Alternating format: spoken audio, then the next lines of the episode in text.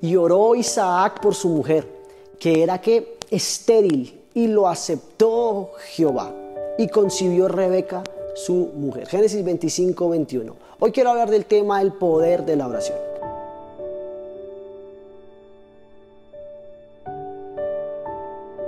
Isaac y Rebeca llevaban más de 20 años de matrimonio, pero no podían tener hijos.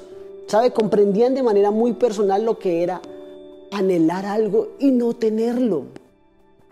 ¿Sabe? Pero Isaac entendió él como autoridad, como sacerdote, como cabeza como autoridad de la familia que podía revertir cualquier tipo de maldición y comenzó a desatar bendición y a librar a Rebeca, su esposa, de cualquier opresión de la esterilidad física. ¿Sabe? Dios escuchó la oración de Isaac y no solo le dio un hijo, sino dos hijos. ¿Sabe usted que podemos abrir los cielos y desatar la bendición suya a favor nuestro? ¿Sabe? La oración mueve la mano de Dios. La oración nos conecta con lo sobrenatural que solo el Padre puede dar. La oración trae protección, como dice el Salmo 91. La oración trae fortaleza espiritual, trae sanidad física y restauración inclusive familiar. Cuando hacemos uso del arma más valiosa que Dios nos ha dado en la oración, podemos ver cómo los cielos se abren a favor nuestro. Y es tiempo de que oremos, iglesia. Es tiempo que para volver al diseño original volvamos al original, la oración, la comunicación efectiva y sobre todo correcta con Dios. Cuando estamos en el centro de la voluntad de Dios, podemos disfrutar de la plenitud de la bendición divina. ¿Sabe? Dios puso a Isaac en un lugar de honra de privilegio, haciéndolo muy poderoso y haciéndolo eh, bendecirlo perdón, en cada área de su vida. Sabe, como iglesia, para volver a ese diseño original, debe de determinarse usted a tener una vida diaria en oración y así poder ver los milagros extraordinarios de Dios en nuestras vidas.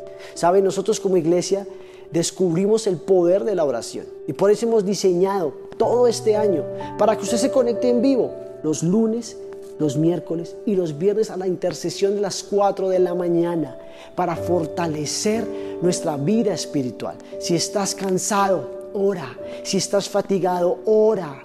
Si estás con el corazón cargado, angustiado, afligido, haz uso del arma más poderosa llamada oración. ¿Qué tal si oramos y terminamos este tiempo de la mejor manera? Padre, te damos gracias por esta, por esta arma tan poderosa que nos has dado, la oración. Gracias a ti, Hijo, gracias a ti, Jesús que gracias al sacrificio de muerte que hiciste, hoy podemos tener un acceso directo con el Padre, sin intermediarios. Señor, solo entre tú y yo podemos acercarnos de una manera genuina, sencilla, práctica, con un corazón contrito y humillado, con un corazón abierto y dispuesto para que seas tú hablando a nuestra vida, Señor. Que este 2022 podamos usar, hacer uso, Señor, del poder de la oración.